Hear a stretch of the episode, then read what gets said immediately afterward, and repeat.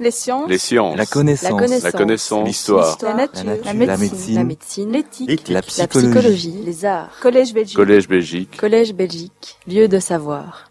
Merci beaucoup. Je vais faire une petite allusion à mon texte effacé du programme. Euh, je fais un clin d'œil même à Joël. Repoussé à la fin, voilà, je suis. Je vais essayer de tenir engagement de, de parler dans, dans le temps.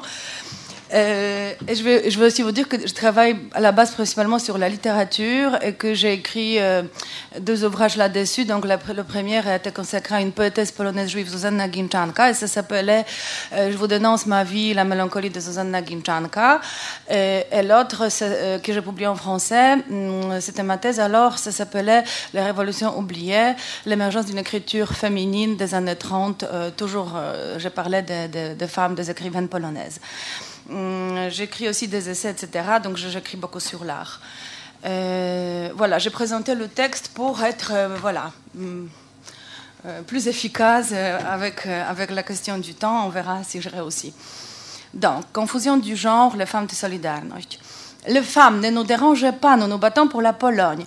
Selon la légende, en fameux été de 1980, un tel slogan a été accroché sur le mur du chantier naval de Gdańsk, le site historique de la lutte pour l'indépendance de la Solidarność.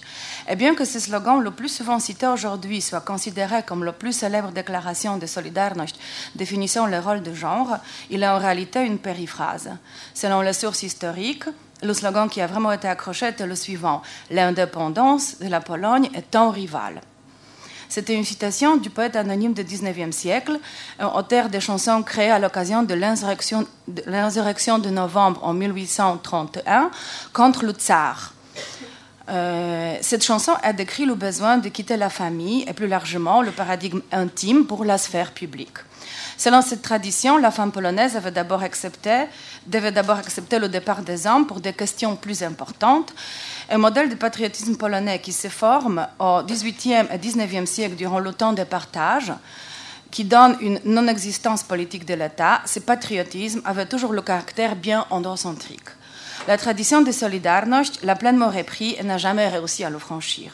Dans le jeunesse des messages cités, on a une image des ouvriers en grève essayant de passer le temps en se, divertissant par les activités diverses qui renforcent l'esprit communautaire, y compris, entre autres, la prière et le chant. Et aussi l'image des femmes qui apportaient de la nourriture et restaient à la porte du chantier en manifestant leur royauté constante et massive parce qu'elles n'étaient jamais autorisées à entrer. De cette façon, la légende cimente la ségrégation traditionnelle des sexes dans l'éthos polonais. Et c'est précisément dans cette légende où se cache l'un des problèmes les plus pressants de l'héritage de Solidarność aujourd'hui, alors une participation décisive et massive des femmes dans l'élaboration de sa stratégie et de sa structure. Une telle image a été renforcée aussi par l'image médiatique des hommes de Solidarność, également perpétuée par les médias occidentaux. Les photographies montraient souvent des hommes costauds, dans la force d'âge, avec les barbes ou les moustaches sexy, comme on dirait aujourd'hui, habillés en charmant pull trop grand et plongés dans le nuage de fumée des cigarettes. Leurs yeux mélancoliques et pensifs complétaient cette image sublime. Euh, voilà. La fameuse euh, euh, affiche électorale de Solidarność lors des premières élections libres en juin 1989 a fait allusion au célèbre western High Noon des années 50. L'image de Gary Cooper sur le célèbre logo, rouge maniant dans sa main droite un carton de vote au lieu d'un revolver était une extension naturelle de ce style épuré et distinctif de la révolution masculine. L'affiche a également exprimé une sorte de l'adoration pour l'Occident. Mais surtout, il a résumé l'histoire de solidarité comme une vision en noir et blanc de la lutte masculine entre le bien et le mal, ou contre le mal, directement transplantée du Far West. Dans le, document, dans le documentaire, euh, donc un film documentaire tourné en 2014 par un jeune couple de cinéastes, Marta Gido et Piotr Śliwowski, intitulé, la solidarité selon les femmes, la réalisatrice, née en 1988, dit dans l'introduction J'ai vu toujours Solidarność comme une bataille de cow-boys barbus et moustachus. Je n'avais aucune idée qu'il y avait aussi des femmes. Les Jeanne d'Arc ou les guérillas hors une américaine à Varsovie. Lors de la dernière conférence du Rideau de Fer à l'automne de Peuple, euh, lorsque nous nous sommes rencontrés ici pour la dernière fois en mars 2016, un historien polonais, Karol Modzelewski, a soulevé le premier moment spontané et authentique de Solidarność avant le temps des représailles et avant, quand elle commençait à fonctionner comme un mythe paradoxalement vide mais finalement victorieux. Il a utilisé cette métaphore de Jeanne d'Arc sous laquelle les hommes et les femmes se cachaient, selon lui, qui mettait en place partout des comités de grève en masse, plusieurs milliers, dans une période relativement courte. Cette métaphore m'avait interpellée. J'ai alors demandé à Kalor Modzelewski plus tard s'il ne pensait pas que ce n'était pas un hasard que cette métaphore est féminine, car elle codifiait principalement l'effort anonyme des femmes qui n'avaient jamais reçu une reconnaissance symbolique, comme si c'était l'inconscience de l'encre qui parlait. La figure tragique d'un guerrier vierge qui, sous la forme d'un déguisement en chevalier, a changé le cours de la guerre de Cent Ans en le payant avec une punition sévère, apparaît parfaitement adapté à la description des héroïnes du monde clandestin, après lesquelles il n'y restait presque aucune trace. Modzelewski a souri avec l'encouragement et a dit peut-être. Aujourd'hui, quand je vous parle, ce qui m'interpelle encore plus, c'est aussi cette métaphore particulièrement, particulièrement préoccupante de mythe vide. Si elle décrit précisément la période la plus intense de l'activité des femmes, alors que tous les hommes ont été internés, qu'est-ce que cela veut dire? Les taches blanches, c'est la description la plus courante de l'effacement des femmes dans l'histoire. Ces mythes étaient-ils vraiment vides Essayons de combler ces vides? Aujourd'hui, nous aurions su peu de choses sur l'histoire des femmes dans Solidarność si on n'aurait pas eu affaire à une opinion traitée et une détermination d'une certaine femme américaine qui était fascinée par la révolution polonaise. Alors, elle s'est rendue à Varsovie au début des années 90. Elle était déterminée à retracer le sort des femmes qui co-organisaient la clandestinité, car des rares, informations sur certaines d'entre elles avaient quand même réussi à passer par l'océan. Je parle ici de Shayna Penn, historienne et journaliste américaine, ainsi qu'une activiste féministe, travaillant sur des plateformes qui facilitaient les échanges entre l'Est et l'Ouest. Ces deux œuvres du La clandestinité des femmes de 2001 et Le secret des Solidarność 2014, ont provoqué un véritable choc dans la compréhension de la légende de Solidarność. Dans ce cas, la connexion occidentale, contrairement à l'affiche avec le cowboy, a servi à la cause de la restauration de la partie féminine du mythe. Ces histoires ne parlent pas de Jeanne d'Arc, mais plutôt de guérilla. La définition anglaise du mot, c'est un membre d'un petit groupe indépendant prenant part à la lutte irrégulière contre les forces plus grandes, souvent sans autorisation. Le synonyme en anglais les synonymes de ce mot en anglais sont les suivants Freedom Fighter, Underground Fighter, Irregular Soldier, Resistance Fighter, Partisan. Donc, combattant de liberté, combattant souterrain, soldat irrégulier, combattant de résistance partisan. Donc, le guérilla. C'est aussi une référence au collectif américain anonyme des artistes féministes Guerrilla Girls qui s'attaquent à l'effacement des femmes de l'histoire d'art. Dans leurs performances, ils apparaissent dans les masques de gorilles et l'une de leurs questions les plus célèbres est est-ce qu'une femme doit être nue pour entrer dans la collection au musée? Ils sont anonymes mais efficaces, tout comme les femmes de solidarité. Groupe opérationnel de dames, le genre comme camouflage. La Pologne doit beaucoup aux femmes. Elles ont accompli une masse de tâches, mais on n'a pas trouvé la place pour elles dans cette belle histoire, l'histoire de la lutte pour l'indépendance. Ceci a dit Madame Barbara Labouda, une activiste clandestine et une députée plus tard, tout au début des années 90. La, solidarité, la Solidarność, comptait 10 millions de personnes, dont la moitié étaient des femmes. 45% euh, précisément. Elle était sur le les femmes étaient sur le terrain, effectuaient des tâches et des fonctions de ce qu'on appelait le travail de base. Et pourtant, comme a rapporté une autre historienne américaine, Barbara Yantar, plus haut, plus haut on est dans la hiérarchie de Solidarność, moins il y a des femmes. Lorsque l'état de guerre a éclaté, les Bouddha, ainsi qu'un autre activiste bien connu, Władysław, Władysław Fraseniuk, ont formé à Wrocław, à l'ouest de la Pologne, une nouvelle structure clandestine de Solidarność en agissant contre le coup paralysant des arrestations massives. Presque 10 000 personnes se font arrêter. C'étaient les hommes qui étaient principalement pris. L'état de guerre qui a éclaté le 13 novembre 1981 signifie entre autres l'introduction d'un couvre-feu, la suspension des droits civils l'interdiction des réunions ce qui a signifié une omniprésente paralysie de la communication. C'est avant tout le flot d'informations, l'édition de la presse illégale, la presse les, contacts des, réseaux et, aussi le fait de prendre soin des prisonniers politiques et de leurs familles. C'était en gros les tâches dont les femmes se sont occupées. Les femmes étaient parfois le cerveau de la clandestinité, mais on ne l'a jamais avoué à personne, la Bouddha a dit les femmes ont transformé la Solidarność brisée en une structure souterraine organisée et efficace. L'une des choses les plus importantes était aussi de prendre soin des dirigeants cachés de Solidarność, comme Frasenyuk ou Zbigniew Boujak. Ces dernières est passée sous la protection, entre guillemets, des à Varsovie, qui ont réussi à ne pas se faire prendre. Les femmes ont pris sur elles plusieurs tâches liées aux opérations souterraines afin de conserver le mythe de dirigeants syndicats, les stars de conspiration. En ce sens, ces mythes n'étaient pas vides. Ils étaient plutôt remplis par des organisatrices invisibles qui travaillaient dur dans les coulisses, publiaient les déclarations de leurs collègues, rendre publiques les informations sur leurs actions et leur leadership. Les femmes ont voulu de cette façon gagner le soutien du public et reconstruire le mouvement brisé. Leur activité était spécifique, orientée vers un but précis, elle était discrète et créative. Elle devait rester complètement anonyme, aussi envers les médias occidentaux. Cette stratégie, des travailleuses invisibles dans les coulisses s'est révélée très intelligente et efficace, peut-être même trop efficace. Avec le temps, les hommes s'entouraient de gloire et le rôle des femmes passait sous le silence. Leur anonymat, que tout le monde connaissait, est devenu un anonymat public leur invisibilité, qui a eu des conséquences politiques visibles, est devenue un secret public de Solidarność, encore pas tout à fait reconnu. Euh, la période de combat de Solidarność avant l'état de guerre, Timothy Garton H a appelé la télérévolution.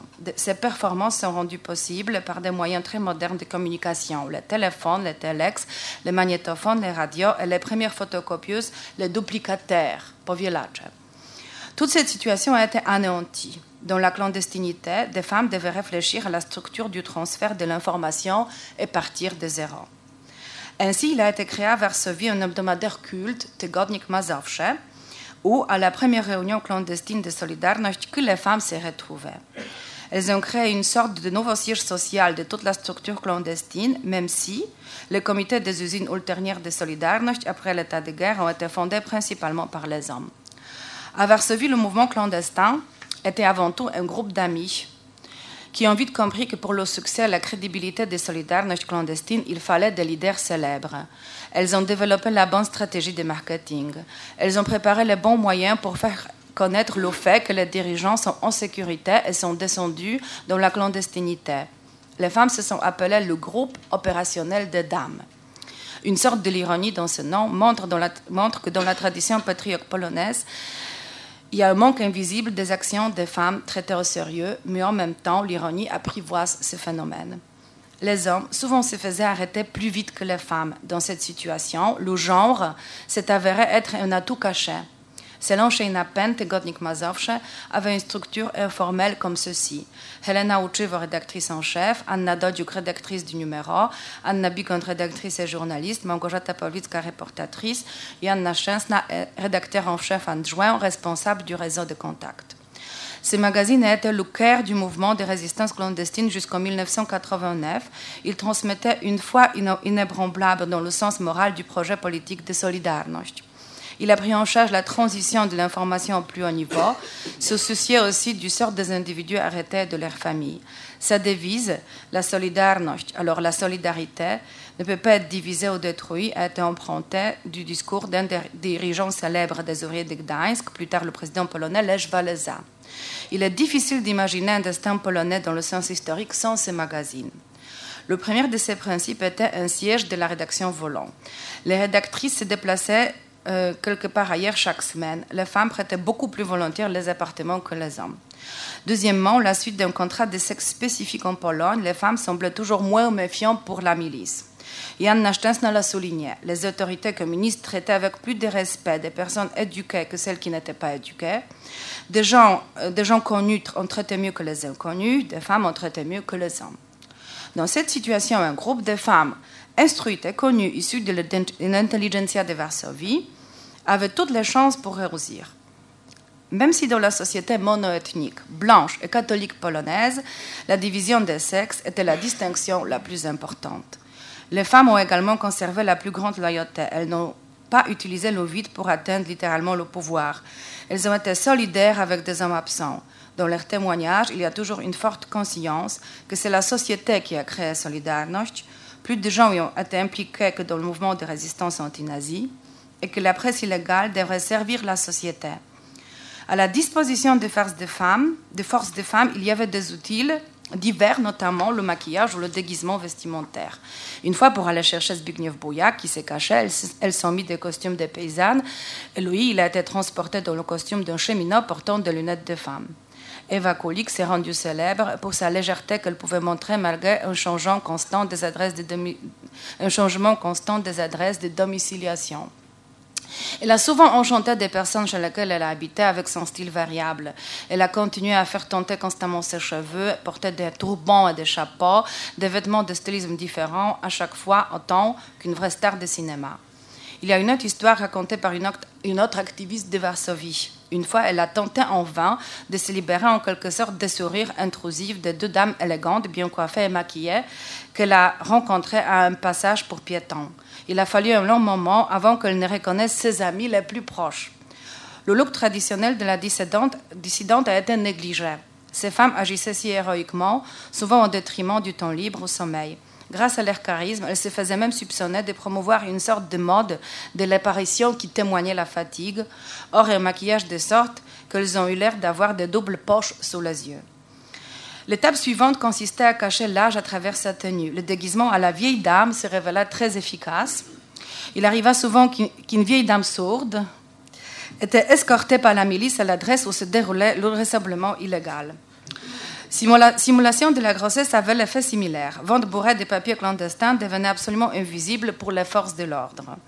Les, éditions illégales étaient souvent transportées dans des sacs de shopping, entreposées dans une machine à laver ou dans un garde-manger, là où on ne regardait jamais pendant la fouille. Malgré la perte terrifiante ou le chantage souvent fait aux femmes ayant des enfants quand on menaçait leur sécurité, ou encore malgré l'existence du camp d'internement des femmes dans Goldapia, Solidarność a survécu à la période la plus difficile de l'état de guerre grâce aux guérillas qui étaient des femmes de Solidarność. Le stéréotype lié au rôle de genre qui leur est assigné renvoie les femmes à l'espace intime, matrimonial et familial. Mais finalement, il a servi d'excellent camouflage. Des centaines de femmes âgées entre 14 et 80 ans Grâce à cela, on travaillait dans la clandestinité. C'était un phénomène de masse. Le symbole de ce phénomène, c'est par exemple le célèbre thème du rouge à lèvres sur un étendard. L'une des internées, Janna Wojciechowska, a utilisé dans la prison son rouge à lèvres pour écrire le mot Solidarność sur le drapeau polonais. Ce geste est devenu culte. Pendant ce temps, c'est le point le plus important de la réussite des femmes, la milice la milice, la police de sécurité, recherchait constamment et sans succès l'homme qui devait être derrière la publication de Tygodnik Mazowsze. Dans une période de l'état de guerre, la télé-révolution masculine et visible s'est transformée en une révolution patiente, selon le terme de la Naucheva, celle que seulement les femmes puissent mener à succès. Une révolution lente, souterraine, cachée, innovante, concentrée sur la construction des réseaux et sur la durabilité. Solidarność, comme l'écrivait intellectuelle américo-polonaise Irena Grudzinska-Gross, est devenue solidaire, devenue solidarité, euh, écrit en minuscule. Mythe fondateur et leader dans une voiturette. Dans le mythe fondateur de cette révolution patiente, la chose la plus importante et la plus cachée est aussi liée à la figure d'une femme, Anna Valentinovich, une ouvrière du chantier naval de Gdańsk, dont le passé une militante pour les droits civiques, a été la cause directe de la grève en août 1981. À cette époque, le combat polonais avec le communisme avait déjà son histoire. Des grèves ouvrières, les combats de rue, les victimes tuées. Et un nouveau licenciement de Valentinovich a provoqué des vagues de protestations des travailleurs dans les autres endroits qui voulaient être solidaires avec la grève du chantier naval. Le leitmotiv de la rébellion, liberté et pain, revenait constamment ici. L'une des idées des gens qui, composaient ces mouvements de résistance, les dirigeants locaux, ainsi que le comité de défense des travailleurs CORE, créé par l'intelligentsia de Varsovie après le massacre des ouvriers de Gdańsk en 1976, c'était une idée de syndicats légaux et alternatifs. Et bien que la grève ait été une fois de plus manipulée par les autorités communistes avec la promesse des augmentations de salaires considérables, les activistes féminines étaient une fois en faveur pour une décision spontanée de la prolonger et, se de demander le vrai postulat de la grève, légaliser le syndicat Solidarność. Parmi ces activistes, il y avait Anna Valentinovic, l'infirmière Alina Pienkowska et indépendamment d'elle, le chauffeur de tram Hendrika Krzywonos et ouvrière Eva Osowska. Lorsque les grévistes ont commencé à rentrer chez eux, les femmes se sont tenues à plusieurs portes de sortie de chantier et ont, naval et ont appelé à la solidarité avec les autres établissements en grève et ont exigé que le postulat de la grève soit respecté. Elles ont crié Ne nous laissez pas marchandiser nos droits. Ne vous laissez pas marchandiser vos droits. Les historiens affirment aujourd'hui que c'est le pouvoir des femmes qui a réussi à ressusciter et prolonger la grève. Leurs arguments étaient plus difficiles à résister pour les travailleurs que si ce seraient les hommes qui le diraient. Valentinovic, Osowska et Van Wałęsa, qui étaient le leader de la grève, ont monté dans une voiturette électrique et ont allé à travers le chantier naval appelant à la résistance. À la fin du film Solidarité selon les femmes, Marta Gito visite aujourd'hui le même chantier naval avec Eva Osowska. À l'endroit des événements mémorables, il y a une bannière avec une grande photo de Wałęsa dans une célèbre voiturette électrique. Ses mains sont levées, il est le symbole vivant du triomphe politique. Il se tient debout, mais tout seul. Où sont passées les femmes qui l'accompagnaient? Et qu'on peut voir même sur les séquences vidéo de l'époque. Dans le film, il y a un silence embarrassant. Eva Osowska, l'une des légendes féminines de la clandestinité qui a dû émigrer en 1996 pour des raisons économiques de Pologne en Italie, regarde longtemps la photo de Wałęsa qui est devenu plus tard le président polonais. Son silence difficile et douloureux révèle le fait que la tache blanche associée à l'absence de femmes dans l'histoire cesse d'être innocente, devient sévère et douloureuse. Anna Valentinovic a exprimé à plusieurs reprises sa déception quand lui n'a pas trouvé aucun rôle dans une nouvelle époque, cette fois-ci officielle de Solidarność. Le langage de l'opposition n'a jamais absorbé le discours des droits des femmes. Quand la clandestinité s'est finie, tout est revenu à la norme. ni en Pologne ni dans les autres pays du bloc de l'Est, opposition démocratique n'a pas inclus les droits des femmes dans le catalogue des droits de l'homme qu'elle exigeait la conviction de l'opposition au sujet de la société homogène, nous, homogène, nous contre eux, s'est retournée contre les femmes. L'autorité légitime de Solidarność s'est révélée être hiérarchique et masculine.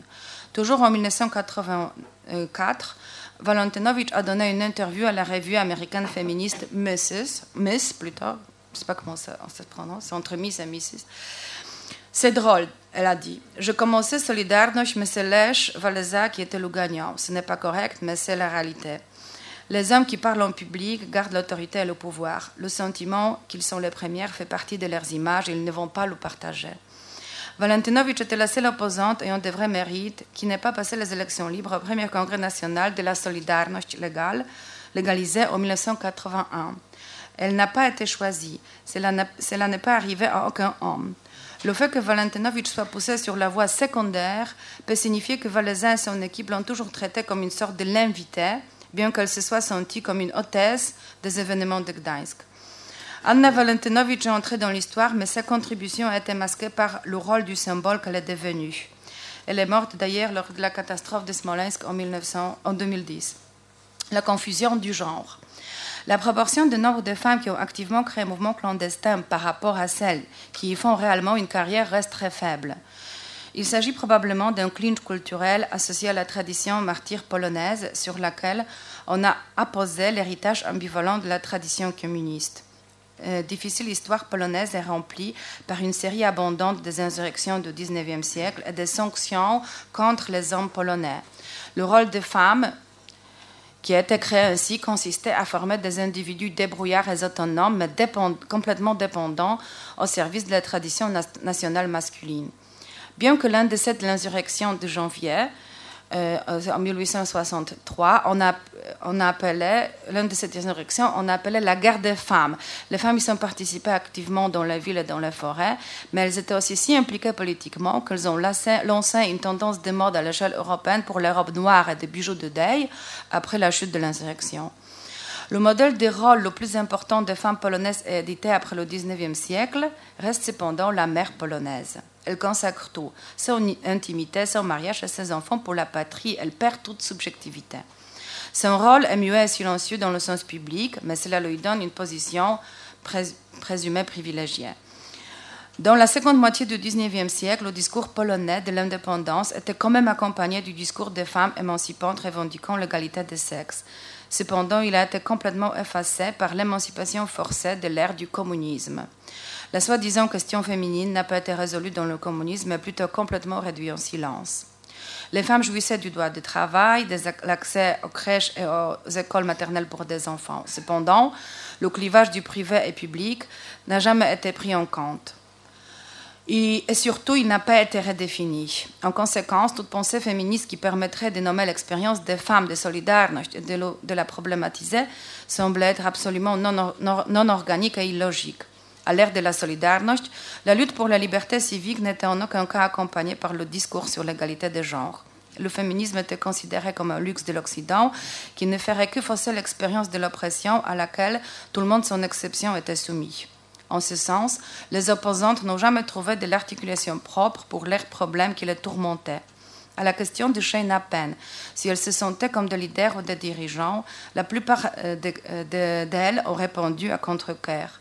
Leur, rôle, rôle, selon elles, consistait seulement à assurer la durée de Solidarność, dans laquelle le leadership était entre les mains des hommes pour des raisons peu claires.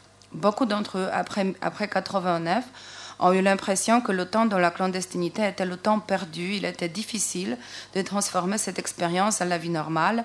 La nouvelle réalité les souvent décevait, alors elles ont subi des maladies graves difficilement soignées. Il y avait aussi des femmes auxquelles l'activité clandestine a donné le courage de quitter le partenaire trop violent ou de changer leur vie. Cependant, la plupart des femmes, anciennes activistes clandestines, surtout celles les plus connues, étaient en aucun cas les bénéficiaires du capital politique résultant du rôle joué précédemment. En plus de Valentinovitch, il y avait aussi quelques autres qui réclamaient leur rôle. Barbara Labouda, la seule féministe avouée dans ce groupe, après sa bourse passée à Paris dans les années 70, où elle a rencontré Simone de Beauvoir. Eva Kulik, qui soulignait le rôle de la colère féminine dans la clandestinité et appelait les femmes les vraies leaders clandestines. Ou dans un certain cas, dans un certain sens, Helena Ucheva, qui disait les femmes entraient dans la zone dominée par les hommes. Par l'expérience, on, appelait à la critique des rôles masculins et masculins et féminins. Le groupe opérationnel des dames a souligné que si soudainement quatre femmes commençaient à appeler à la grève, ce serait considéré comme une provocation. De même, quand on demandait à Valentinovitch si, elle prendrait la direction de la grève, elle répondait qu'elle aurait eu peur d'entendre le cri Les femmes aux casseroles. Les femmes Pourtant, on fait une double transgression, non seulement du rôle sexuel traditionnel subalterne, mais aussi du camouflage constitué par leur sexe, leur genre. Bien qu'avec le camouflage, elles ont dû plutôt mener un double jeu ambivalent qu'elles ont finalement perdu. Les femmes se sont révélées être la quintessence de ce qui est insignifiant dans l'aide de la milice. Grâce à cela, elles ont développé un mouvement clandestin. Néanmoins, elles se sont avérées être insignifiantes aussi bien dans les yeux de leurs collègues, les dirigeants et les militants de Solidarność, qui les ont poussées en marche sans y penser. À ces propos, il y a une histoire intéressante de l'activiste de Lublin de l'Est du pays, Danuta Winiarska-Kuroń. Elle voulait former une structure clandestine, mais elle n'avait pas aucun vrai chef pour le couvrir de sa protection. Alors elle l'a inventé. Elle lui a donné le surnom de boss, donc le patron. Et à partir de ce moment-là, elle a fait passer toutes ses idées comme des indications de boss. Le mouvement clandestin à Lublin était florissant. Au fil du temps, les activistes ont commencé à faire pression pour révéler l'identité du boss. La situation était délicate et Danuta a décidé de convaincre un collègue qu'il joue le rôle de boss avec le temps, son collègue a vraiment cru qu'il est le boss. Et Danuta, qui de toute façon n'était jamais une personne qui pouvait compter sérieusement, a passé dans l'oubli. Cette incorporation symbolique des activités des femmes par l'autorité masculine est d'une grande importance quand il s'agit des vrais héritages de Solidarność. Dans un sens, pendant l'internement, les rôles traditionnels de genre se sont détournés. Les hommes qui se cachaient étaient emprisonnés dans des foyers en attente. Et les femmes étaient libres de bouger et d'agir. Cette liberté n'a pas créé aucun discours qui pouvait les renforcer. Quand les hommes sont revenus dans la sphère publique, ils se sont comportés comme s'ils voulaient effacer toutes leurs dettes envers les femmes. Il n'y avait qu'une femme à la table ronde des dissidents pendant la fameuse rencontre avec la partie en 1989, la table ronde qui a commencé la véritable chute du communisme. Pendant ce temps, Adam Michnik, un intellectuel dissident de premier plan de Solidarność, a dessiné une sorte de plateforme de base de mouvement. Elle a été présentée comme une alliance entre les ouvriers, les intellectuels et l'Église qui a joué un rôle important, en tant que partenaire de Solidarność dans la lutte contre le communisme. C'est cette alliance-là qui a dicté des conditions dans lesquelles les fondements de la nouvelle démocratie après 1989 ont été figés. Les femmes n'étaient pas des partenaires ici. La société polonaise s'est avérée être simpliste et machiste et la démocratie polonaise a révélé son vrai genre purement masculin. Bien que la Pologne soit le seul pays du bloc de l'Est où le mouvement de résistance clandestin serait si massif et où les femmes rempliraient tant de fonctions différentes, en particulier dans la sphère de la culture indépendante et de la presse, les premiers gestes de la nouvelle autorité, de, la nouvelle, de consistaient à l'interdire de l'avortement et à l'introduire la religion dans l'école. Les femmes étaient le vrai prix de la démocratie, le prix payé à l'Église. À un moment, le siège central des syndicats à Bruxelles a imposé à Solidarność la nécessité de créer au sein de Solidarność un comité des femmes. Mais il s'est fait assez vite dissous. La raison que le syndicat a annoncé aux collègues femmes qui ont manifesté contre l'interdiction des droits de l'avortement était la suivante, la disparition de leur ossature morale. Alors nous avons tant fait des efforts et ils nous ont abandonnés. Barbara Labuda a commenté Solidarność a rejeté les femmes. Dans la période de transition, la Pologne est devenue un État qui limite de plus en plus drastiquement la liberté des femmes, les poussant dans le rôle du XIXe siècle, maintenant de plus en plus parfaitement cousu de la mère polonaise. La transition n'était pas une entrée dans la modernité dans un sens qui redéfinirait ce qui est public, ce qui est privé.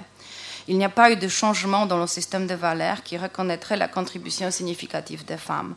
Les femmes, après 1989, ont subi le chômage statistiquement le plus élevé et ont perdu les privilèges de l'ancien système, c'est-à-dire le soutien social. Le néolibéralisme économique a soutenu une rétrotopie, donc une sorte de euh, utopie euh, réactionnaire, anti-moderne, spécifique des rôles de genre. Les femmes sont censées rester dans les maisons quand les hommes jouent dehors à la Pologne. Il n'y a pas longtemps, lors du dernier congrès de Solidarność, à l'occasion du 30e anniversaire de la fondation des syndicats, quand on a mentionné les mères fondatrices de Solidarność, les délégués ont éclaté de rire.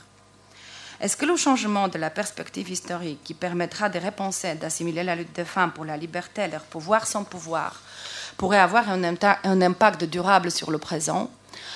La célèbre affiche de Cowboy de Solidarność a été retravaillée par deux artistes, une croate, Sania Ivekovic, en 2009, qui a remplacé un homme par une silhouette d'une femme, et une polonaise, Suzanne Najanin, en 2014, qui a convoqué à la place d'un cowboy un couple. Sur la couverture du film Solidarność selon les femmes, de 2014, les figures féminines se sont multipliées. Mais la question reste ouverte. Merci beaucoup.